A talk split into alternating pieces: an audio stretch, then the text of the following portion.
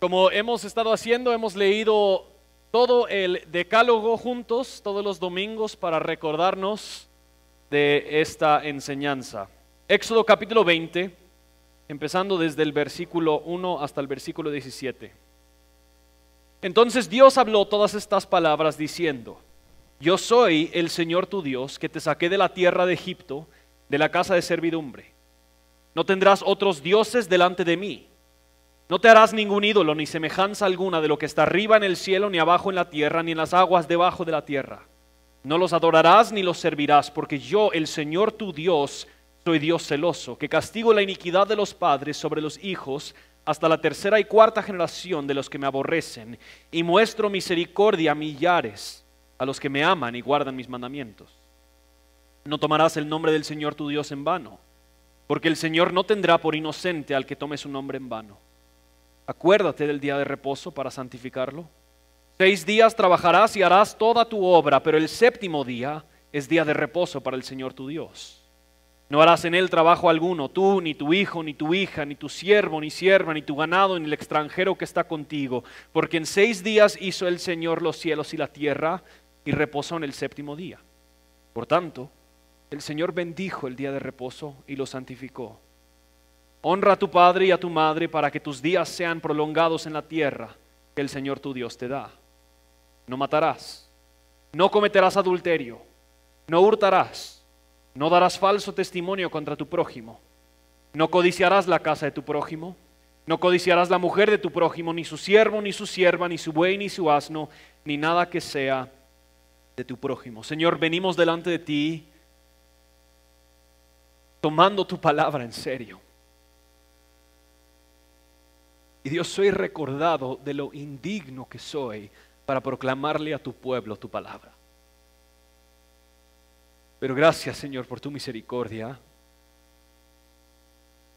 que el fruto que tu palabra produce no depende de lo santo o rebelde que sea el mensajero, sino que por tu soberana voluntad bendices la proclamación fiel de tu palabra. Así que te rogamos, Señor, bendice tu palabra esta mañana. Es en el nombre de Jesús que oramos. Amén. Pueden tomar su lugar. Bienvenidos a Iglesia Reforma. Especialmente los que nos están visitando por primera vez, bienvenidos en nuestra página iglesiareforma.org. Pueden bajar hasta abajo y ahí una, em, hay una pestaña ahí que dice contacto, pueden ahí entrar a ese link y si nos pudieran ahí dejar sus datos para saber que estaban con nosotros también a los que están conectados a la transmisión, bienvenidos. Eh, quisiéramos poder estar todos juntos, pero es la situación en la que el Señor nos tiene. Sí, queremos que sepan que en las próximas semanas vamos a estar Em, explicando un poquito de eh, el hecho de que vamos a ir a un segundo servicio pronto. Vamos a abrir ya la oportunidad de que hayan dos servicios. Estamos trabajando los últimos detalles de eso y en cuanto los tengamos, se los vamos a trasladar. Hoy estamos en el sexto mandamiento. No matarás. Dos palabras sumamente sencillas. No matarás. Y tengo aquí un manuscrito de 3.994 palabras para explicarles y desmenuzar juntos lo que significan para nosotros esas dos palabras. No matarás. Parte de lo que hace que este mandamiento sea tan complejo es lo insensibilizado que es nuestra generación al asesinato y a la muerte violenta y sangrienta. No sé si leyeron las noticias, hace unas semanas se descubrieron 19 cuerpos en el norte de México. Era un masacre de personas que asesinaron, nueve de ellos guatemaltecos. Los que están actualmente presos por haberlo supuestamente llevado a cabo son 12 policías. La semana antepasada, aquí afuera, hubo una balacera que quitó la vida de alguien. Nosotros estábamos todos en nuestro día normal y Huicho, Luis, nos envía un mensaje a todos en el grupo de la oficina. Muchachos, escucharon balazos. Y, y en ese momento se me ocurre lo lastimosamente común que se nos ha hecho escuchar esas palabras. Lo poco escandalizados que somos al escucharnos y enterarnos de estas cosas. De hecho, vivimos en una época que ha hasta glorificado el asesinato. vemos las noticias llenas de violencia sangrienta. Vemos programas que están hechas específicamente para simplemente atraer y saciar ese morbo que muchos de nosotros tenemos por entretenernos con algo tan grave y pesado como el asesinato. Entonces, parte de la razón por la que estas dos palabras no matarás son difícil desmenuzar es por lo insensibilizados que nos encontramos.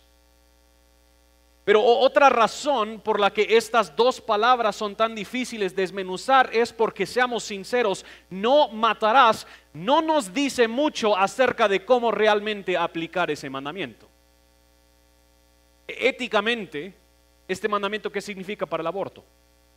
Este mandamiento, ¿qué significa para el suicidio asistido? Este mandamiento, ¿qué significa para si yo mato a alguien en defensa de mí y de mi familia? Este mandamiento, ¿qué significa para la guerra? No matarás. Dos palabras muy sencillas, pero con implicaciones complejas para nosotros. Vamos a contestar solo dos preguntas porque lastimosamente en esas 3.994 palabras no podemos entrar a todas sus implicaciones. Dos preguntas. ¿Qué dice este mandamiento? Y la segunda pregunta es, ¿cómo desobedecemos este mandamiento? Primero, ¿qué dice este mandamiento? En términos muy sencillos, este mandamiento dice, no matarás. ¿Sí? He pasado horas estudiando el hebreo y en el hebreo, ¿saben lo que dice? No matarás. Bueno, realmente dice no asesinarás. Pero estas dos palabras realmente en, su sentido objetivo y lógico realmente no nos dicen mucho más. Simplemente nos dicen no matarás. Ahora, sabemos entonces que hay una enorme diferencia entre lo que dice este mandamiento y lo que significa este mandamiento. Sí, e, este mandamiento está prohibiendo el asesinato, ya sea por comisión o por omisión. Y vamos a explicar esas dos palabras en unos momentos. Pero este mandamiento se plantea de una manera tan absoluta y establece un deber que nosotros tenemos hacia todos los otros seres humanos con los que vivimos. El deber que yo tengo con ustedes y el deber que ustedes tienen conmigo es no matarnos. Pero ese deber descansa sobre un derecho. El derecho que este mandamiento presupone es el derecho que todo ser humano desde su concepción hasta su muerte tiene a vivir.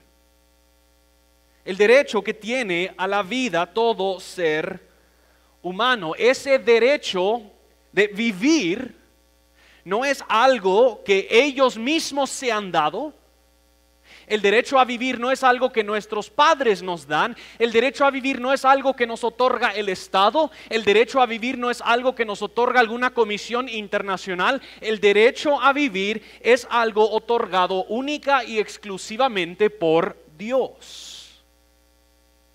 ¿Por qué no podemos matar?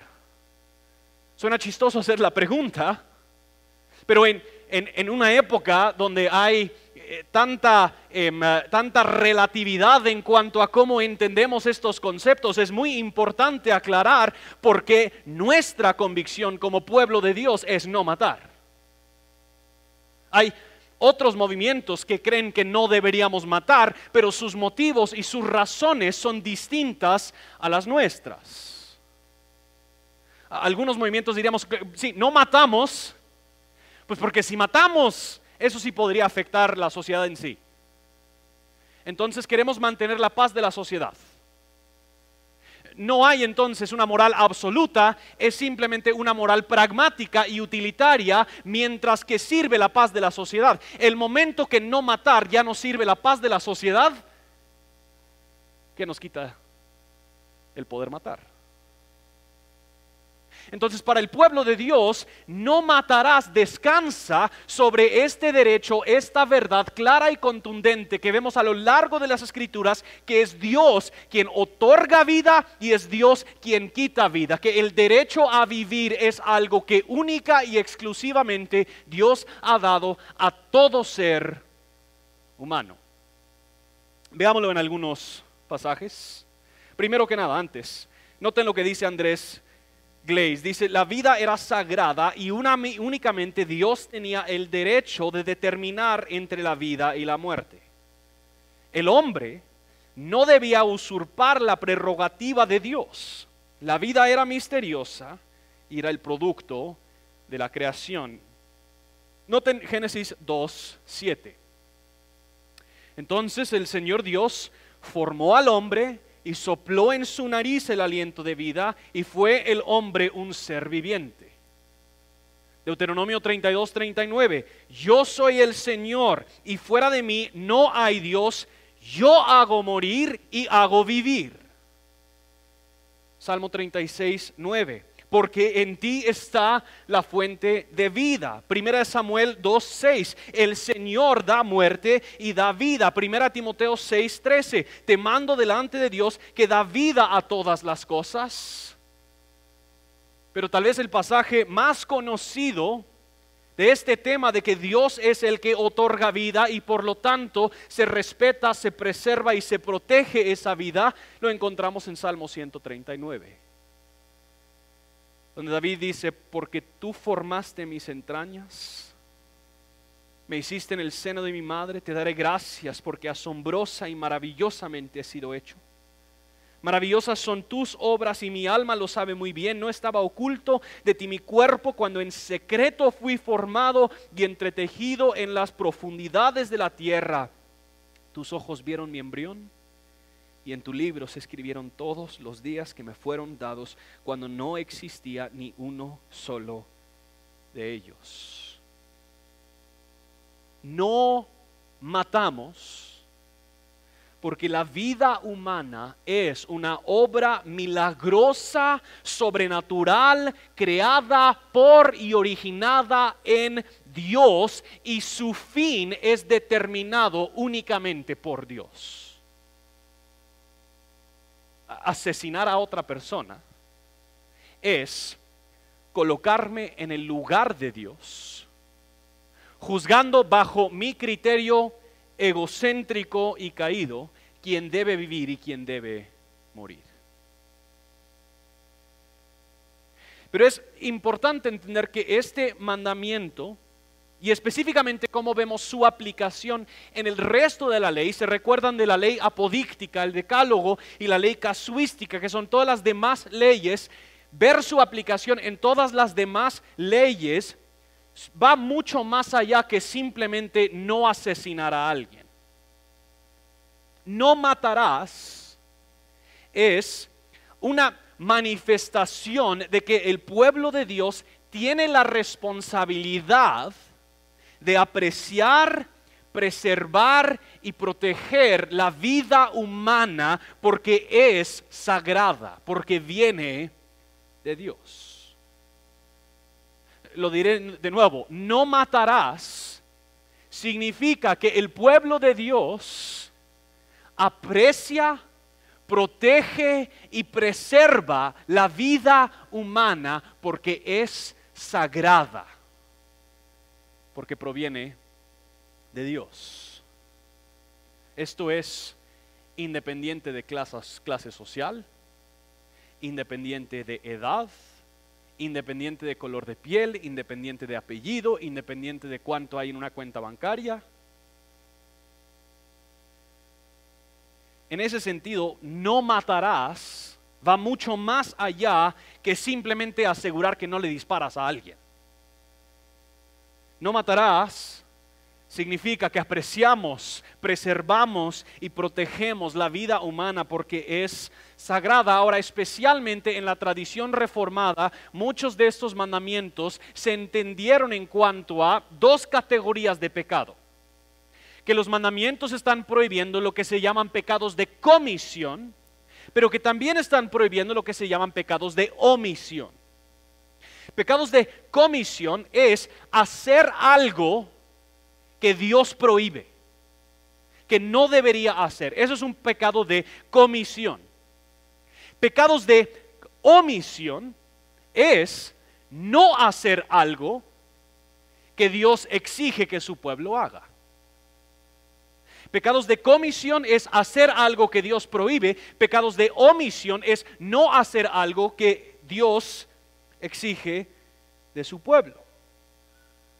En ese sentido, nuestra falta de misericordia, nuestro desprecio a los que sufren delante de nosotros sin que hagamos algo y resultan muertos es una manera en la que quebramos el sexto mandamiento. Noten cómo lo explica el puritano Thomas Watson. Dice, puedes ser la muerte de otro tanto al no aliviarlo como al ofrecerle violencia. Si no alimentas al que está hambriento, hambriento, lo matas. No significa que simplemente controlamos nuestros arranques de ira y, y no disparamos a alguien en nuestro enojo significa que Dios ha colocado a su pueblo delante de las naciones, delante del mundo, como esta ciudad suya, y Él los ha puesto ahí para que su pueblo cultive las condiciones necesarias para el florecimiento de toda vida humana. No matarás no es simplemente una prohibición a enojarte y matar a alguien, es más bien un llamado a apreciar, preservar y proteger toda vida humana porque es sagrada. Es por esto que a lo largo del resto de los mandamientos en la ley casuística, Dios tiene un sinfín de maneras en las que el pueblo de Israel en su contexto específico debería preservar, apreciar y proteger la vida humana cuando ellos cosechaban, dejaban tras ciertos elementos de la cosecha para que aquellos desfavorecidos y pobres podrían entrar y tenerlo. Hay llamado tras llamado en todo el Antiguo Testamento a proteger al huérfano, a proteger a la viuda, a asegurar que hay justicia para el oprimido. Estas son aplicaciones de este mandamiento, no matarás. Dos palabras muy sencillas, llenos de mucho. Es por esto que a lo largo de la historia del mundo, los cristianos han establecido refugios, colegios, casas hogares, centros educativos. Es por esto que a lo largo de la historia, junto con la proclamación del Evangelio, los cristianos siempre han demostrado el reino de Jesús llevando a cabo obras de caridad, generosidad y misericordia como pueblo de Dios, no matarás implica que apreciamos, preservamos y protegemos la vida humana porque es sagrada, porque procede de Dios. ¿Cómo desobedecemos este mandamiento entonces? Y quizás la respuesta podrá ser obvia, pero yo creo que nos va a sorprender, especialmente cuando llegamos a lo que dice Jesús. Les daré tres maneras en las que la Biblia explica cómo desobedecemos este mandamiento. El, primero, y realmente no sabía cómo explicarlo, pero es simplemente asesinar físicamente, o sea, literalmente asesinar. Es tal vez obvio decirlo, pero no matarás implica que no deberíamos asesinar. Ahora, este mandamiento incluye el asesinato intencional y premeditado, como el asesinato intencional y no premeditado. Incluye el asesinato no intencional por conducta imprudente, como por ejemplo si estamos manejando ebrios y chocamos y resulta eso en la muerte de alguien más. Esto incluye el aborto y el suicidio asistido. Y si tienes preguntas acerca de esas cosas, con gusto los podemos hablar después. El punto es Dios quien da vida y Dios quien la quita. Tomar nosotros ese poder es no solo agredir al portador de la imagen de Dios, es denigrar al Dios que los creó. Es quebrar los primeros dos mandamientos al rendirle culto a nuestros ídolos y derramar sangre de otro para apaciguarlos. Pero, antes de que nos consideramos todos libres de haber quebrado esta ley, hay dos otras maneras en las que nosotros quebramos este mandamiento. Jesús eleva este mandamiento a un plano que realmente aplica a todos. En el Sermón del Monte, con este mandamiento en adelante, Él empieza a replantear cómo es que quizás el judío común hubiese entendido este mandamiento, pero verdaderamente el espíritu de este mandamiento en sí. Y llega no solo a nuestra conducta, más bien llega hasta el corazón. Noten lo que dice Mateo 5, 21 al 22. Ustedes han oído que se dijo a los antepasados, no matarás. Y cualquiera que cometa homicidio será culpable ante la corte. Pero yo les digo, que todo aquel que esté enojado con su hermano será culpable ante la corte. Y cualquiera que diga insensato a su hermano será culpable ante la corte suprema. Y cualquiera que diga idiota será merecedor del infierno de fuego.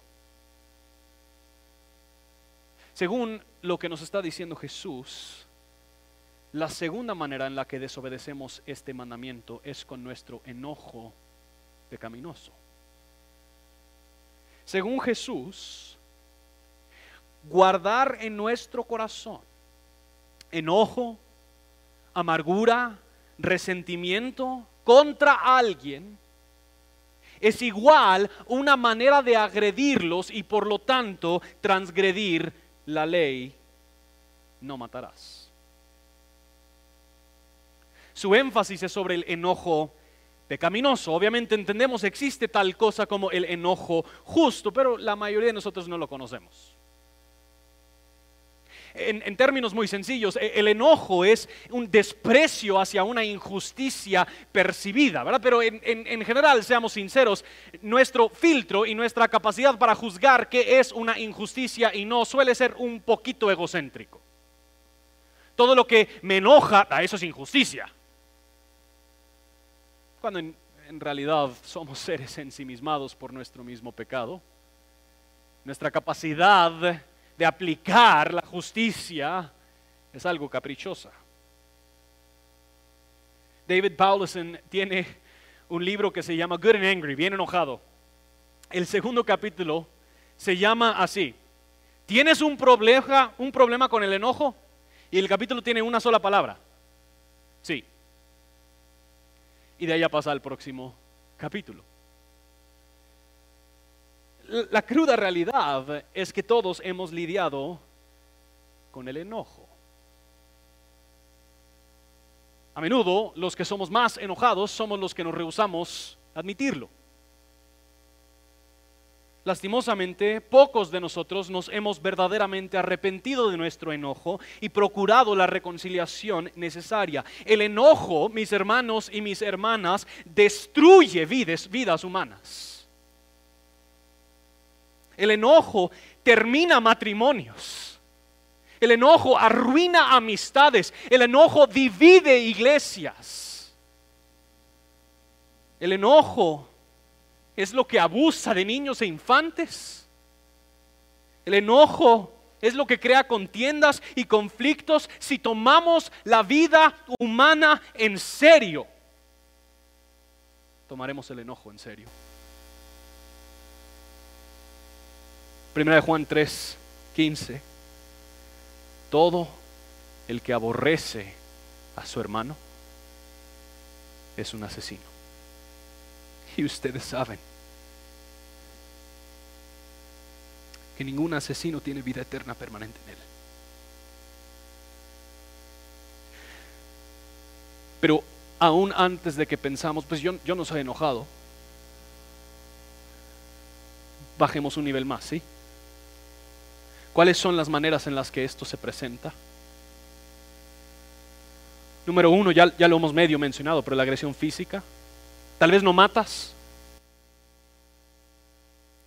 Para algunas personas el enojo es algo que surge fisiológicamente y tienen que responder en el instante. Por supuesto que hay asuntos biológicos por debajo del enojo también al, sentirnos amenazados, engañados, denigrados. Y al sentir así, hay algunos que responden de inmediato con agresión física, así manifestando su enojo y agrediendo claramente el sexto mandamiento. Tal vez no es la persona que golpeamos,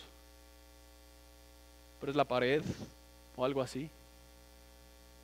Nuestro arranque de ira va en función a demostrarle a la persona como ellos han agredido el respeto que nosotros merecemos.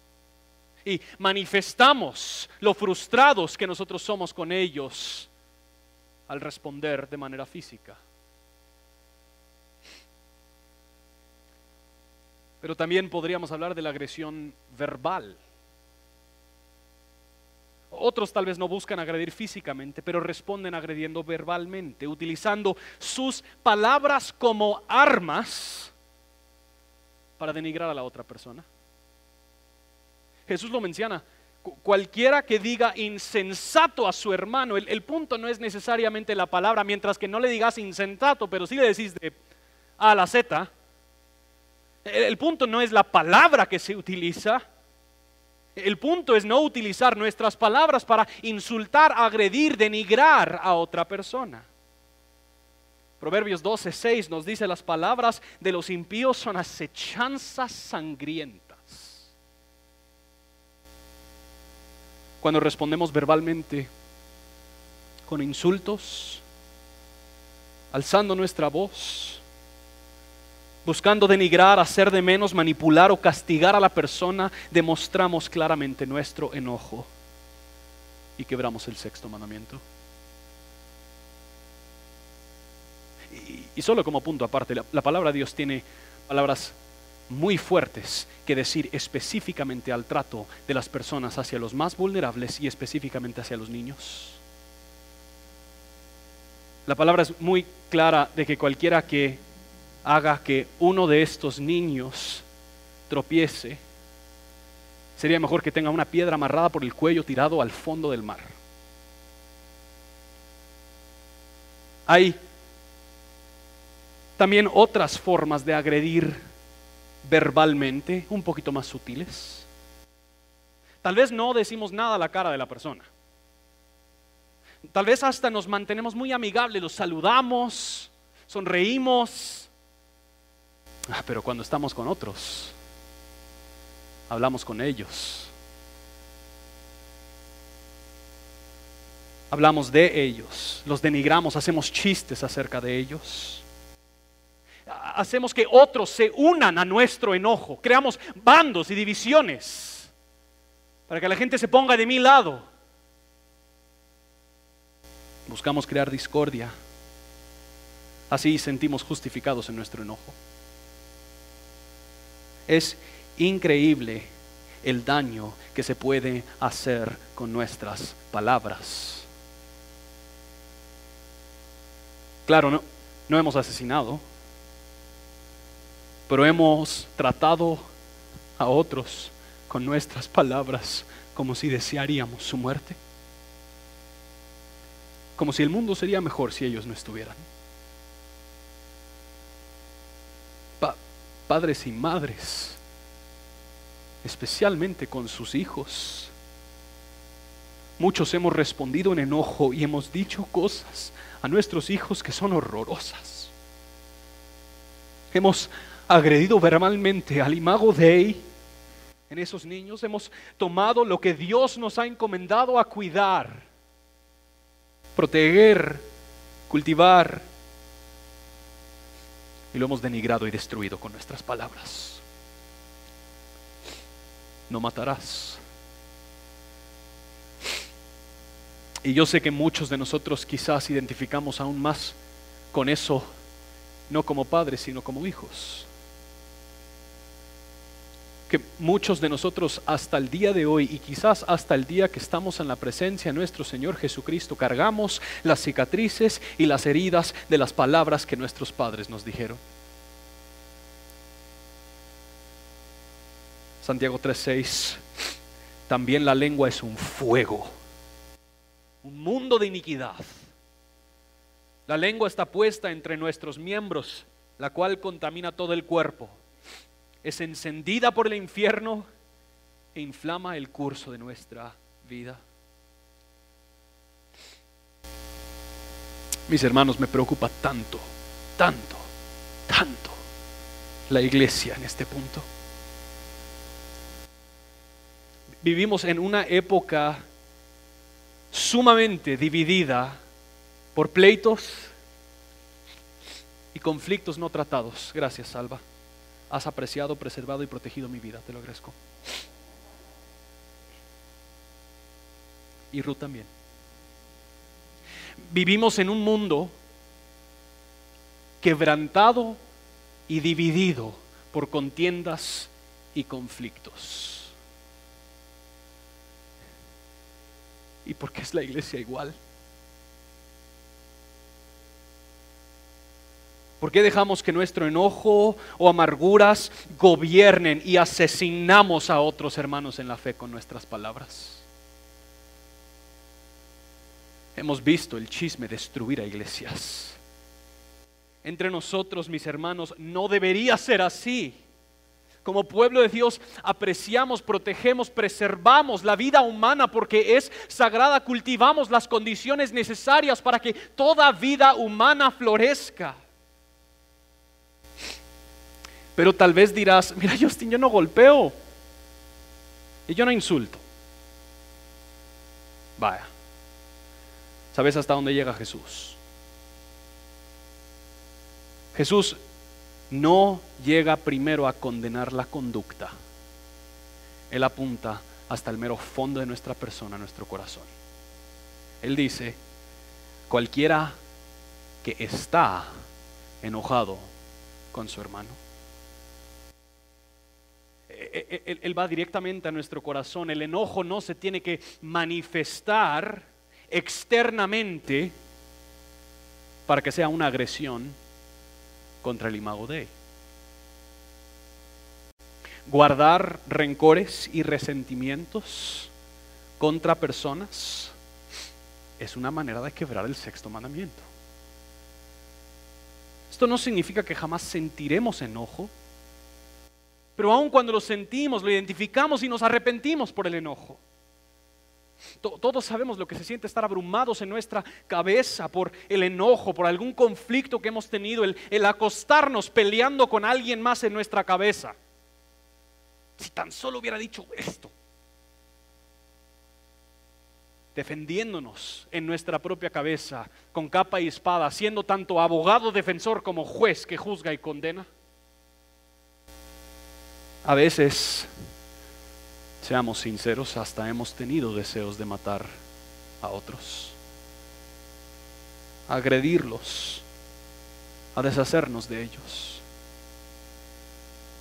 A, a, veces, y de nuevo esto es lo engañoso del corazón humano, a veces hasta utilizamos el silencio como arma para agredirle a otro. Los dejamos de hablar, nos alejamos, nos escondemos de ellos y de manera pasiva buscamos herirlos para que se den cuenta del grave error que han cometido. Si, si nos preguntan qué está pasando, no, nada, tranquilo. Pero por nuestro silencio les deja claro que no todo está tranquilo. También esto se da en familias. Cuando mamá, papá están enojados, lastimosamente muchos, en vez de explicarles a sus hijos, mi hijo, estoy ahorita en un momento difícil, no quiero decir algo que te pueda herir, dame unos minutos para recuperar la tranquilidad y de ahí platicamos. En vez de hacer eso, simplemente nos silenciamos e ignoramos a nuestros hijos. Queremos que ellos sientan el peso de nuestro enojo y por lo tanto nuestro rechazo. Hasta que ellos aprenden, se arrepienten y se conforman de nuevo a nuestra ley. Mientras tanto agredimos la ley de Dios. Las redes sociales son simplemente leña adicional sobre este fuego que ya existe en nuestro corazón donde cuando estamos enojados con alguien, sin mencionar su nombre, podemos entrar a las redes, publicar moralejas que resumen el contenido de nuestro enojo y así la gente viene y nos apoya en nuestro sentido de justicia. Nuestro corazón es sumamente engañoso y encontrará formas de expresar nuestro enojo si como pueblo de Dios no vivimos conscientes de lo que Jesús está enseñando. Y a la vez Jesús nos dice exactamente lo que deberíamos hacer con nuestro enojo. Unos versículos después, en versículo 23 y 24, dice, por tanto, si estás presentando tu ofrenda en el altar y ahí te acuerdas que tu hermano tiene algo contra ti, deja tu ofrenda ahí delante del altar y ve y reconcíliate primero con tu hermano y entonces luego ven y presenta tu ofrenda. Jesús nos llama a enfrentar la situación, humillarnos, pedir perdón por nuestro enojo, arrepentirnos y buscar la reconciliación. Y muy honestamente, hermanos y hermanas, hoy algunos de ustedes tendrán que tomar el teléfono y llamarle a alguien y pedir perdón. Eso es la enseñanza clara y contundente de la palabra de Dios. Pero hay una tercera manera en la que nosotros quebramos esta ley. Y es con nuestra falta de misericordia. En el pasaje famoso, cuando el profesional de la ley se acerca con Jesús y le dice, ¿cuál es el mayor mandamiento? Jesús resume todos los mandamientos. Se recuerdan las dos tablas que Oscar nos explicó la semana pasada. Los primeros cuatro se tratan de nuestros deberes con Dios, los últimos seis se tratan de nuestros deberes para con los hombres. Entonces Jesús resume el decálogo diciendo, amarás a Dios, al Señor tu Dios, con todo tu corazón, alma, mente y fuerza, y amarás a tu prójimo como a ti mismo. Y de ahí él entra a explicar una historia, una parábola del buen samaritano. Y todos Tal vez lo hemos escuchado, la historia de este hombre samaritano que iba en camino a un lugar y mientras que estaba en un lugar desolado, unos ladrones llegan, lo agreden y lo dejan por muerto, le quitan todo. Perdón, un judío. Y, pasa un samaritano, bueno, pasa primero un levita y lo ve, y pasa por un lado. Luego pasa un sacerdote, lo ve ahí tirado, sangriento, pasa por un lado. Y llega un samaritano que hasta cierto punto eran enemigos ideológicos y políticos del pueblo de Israel. Y, viendo su necesidad, responde en misericordia. Y lo lleva a un lugar donde lo podrían cuidar, deja todas las cuentas pagadas.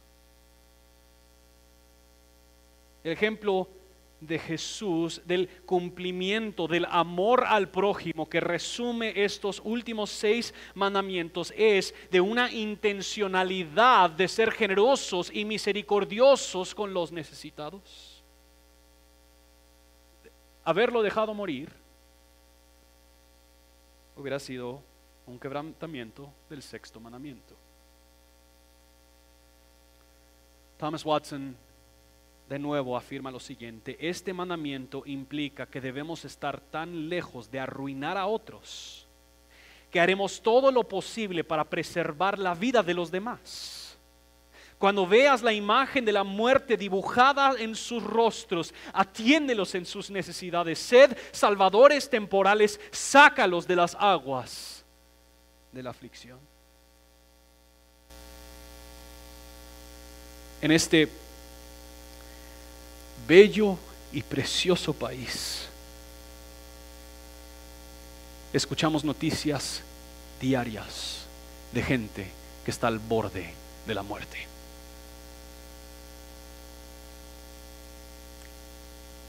¿50% evangélico? ¿Dónde está el pueblo de Dios?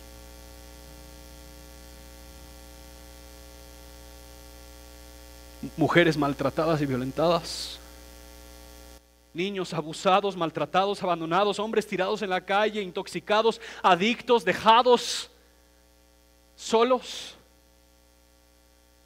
Me, preocupa que cuando escuchamos estas historias y vemos a estas personas nos hemos insensibilizado tanto que nos olvidamos que estamos viendo vidas humanas sagradas hechas a la imagen y semejanza de Dios. Hay sectores de nuestra ciudad que simplemente por no tener otra opción, personas tienen que vivir allí y están rodeados de violencia, ya sea por pandillas, por el tráfico de sustancias, robo. ¿Dónde está el pueblo de Dios? ¿Qué estamos haciendo para cultivar las condiciones necesarias para que estas vidas preciosas y sagradas florezcan? En Guatemala el 47% de los niños son afectados en su desarrollo por desnutrición.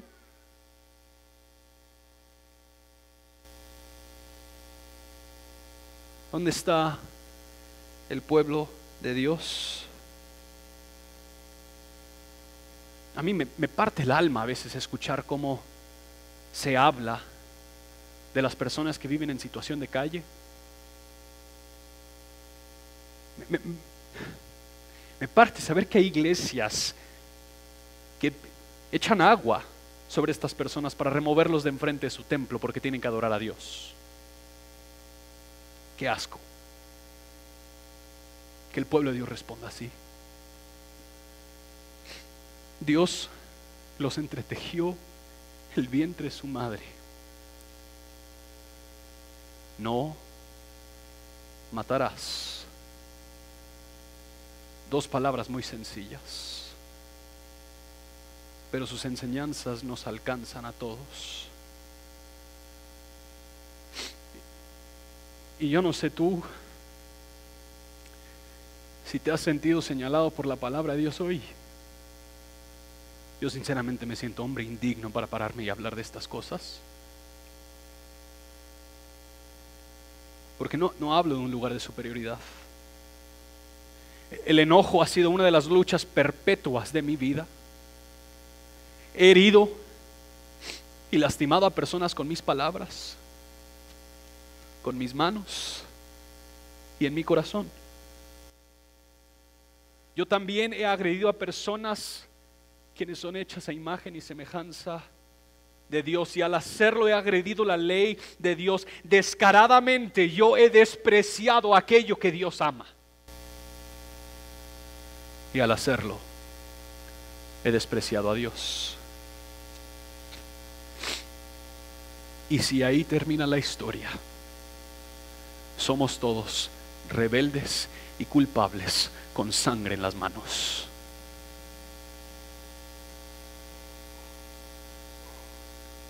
Aún viendo lo violentos, sangrientos que somos, viéndolo enojados y amargados, el maltrato que hacemos, Dios en su misericordia se hizo víctima al asesinato. Nuestro Señor Jesús fue llevado a la cruz, un arma de asesino, para ahí asumir el costo de todo nuestro asesinato. Isaías 53, 5 al 7. Pero Él fue herido por nuestras transgresiones, molido por nuestras iniquidades. El castigo por nuestra paz cayó sobre él y por sus heridas hemos sido sanados. Todos nosotros nos descarriamos como ovejas, nos apartamos cada cual por su camino, pero el Señor hizo que cayera sobre él la iniquidad de todos nosotros. Fue oprimido y afligido, pero no abrió su boca, como cordero que es llevado al matadero y como oveja que ante sus trasquiladores permanece muda, él no abrió su boca.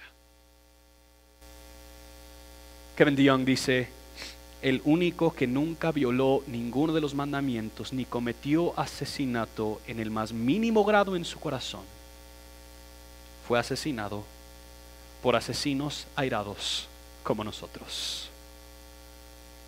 Todos hemos derramado la copa de la ira unos sobre otros, pero solo Jesús bebió esa copa por nosotros. Conociendo todas las maneras en las que tú y yo quebraríamos la ley, sabiendo de nuestros pleitos y conflictos, nuestros arranques de ira, nuestra tendencia a la violencia, aún así Dios envía al príncipe de paz Cristo. Y Él asumió la ira de Dios, la deuda acumulada de su pueblo por toda la violencia, todo el enojo, toda la ira, toda la furia, todos los pleitos. Cristo, como cordero silencioso llevado al matadero, se entrega a ser asesinado por manos asesinas para redimir y reconciliar para sí mismo un pueblo de asesinos. Pero lo más impresionante es que no es ahí ni tampoco donde termina la historia. Milagrosamente Dios reconcilia y redime. Y luego Dios envía a este mismo pueblo que Él ha redimido y reconciliado, los envía de nuevo como reino de sacerdotes. Como Pablo dice en 2 Corintios 5, como ministros de reconciliación que parte del plan de Dios para este mundo violento y sangriento es redimir, transformar y liberar un pueblo de gente que serían sus ministros de paz y reconciliación. Donde el mundo procura violencia, el pueblo de Dios procura la paz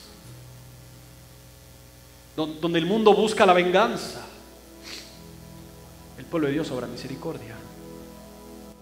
Donde el mundo pelea y se mete en pleitos y conflictos, el pueblo de Dios ha sido enviado como ministros de reconciliación. Donde el mundo asesina, el pueblo de Dios aprecia, preserva y protege la vida humana porque es sagrada.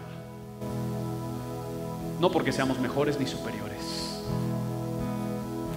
sino precisamente porque nosotros teníamos las manos manchadas de sangre. Y con la misma sangre derramada de Jesús, Él nos ha purificado, limpiado y comisionado. No matarás. Dos palabras muy sencillas. Como pueblo de Dios, apreciamos, preservamos protegemos la vida humana, porque es sagrada. Señor,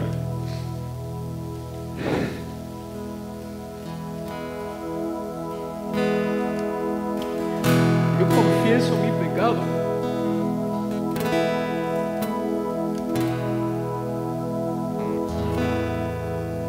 Yo sé que yo he agredido a mis hijas, a mi esposa,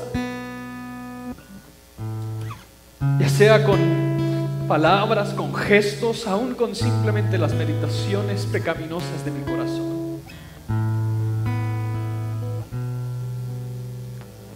Perdóname, Dios. Pedimos, Señor, que tú transformes y empoderes a tu pueblo para que tu pueblo pueda apreciar, preservar y proteger la vida humana Respondamos en adoración.